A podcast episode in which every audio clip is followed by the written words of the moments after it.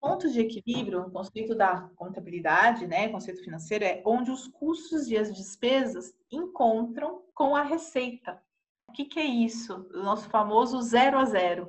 Ou seja, o que eu tenho de custos e despesas é o que eu, o que eu preciso faturar.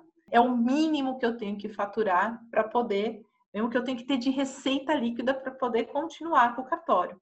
Então, se eu somar a minha folha de pagamento, mais o, os meus custos, mais todas as minhas despesas, aluguel, água, luz, telefone, despesas fixas, né?